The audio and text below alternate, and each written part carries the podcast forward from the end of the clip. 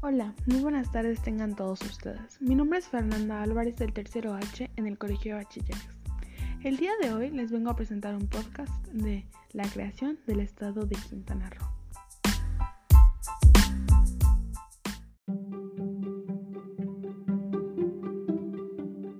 8 de octubre de 1974, el presidente Emilio Echeverría decretó la formación del estado de Quintana Roo, dando origen a uno de los lugares con mayor activo en el turismo nacional e internacional. A pesar del poco tiempo de su fundación y ser uno de los estados más jóvenes del país, no fue impedimento para que empezara a crecer con ritmo realmente impresionante en todos los sentidos.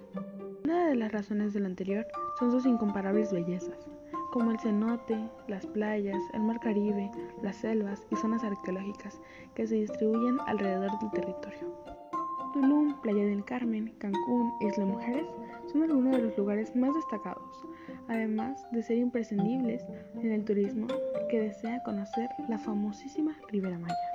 La capital del estado de Quintana Roo es la hermosa ciudad de Chetumal, de la cual yo soy. Sin embargo, no es la que tiene más turismo. La ciudad que tiene más turismo es Cancún.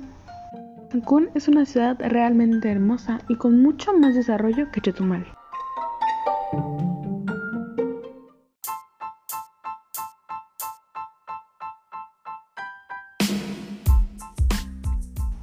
Espero les haya gustado muchísimo este podcast y los haya informado un poco más de mi hermoso estado de Quintana Roo.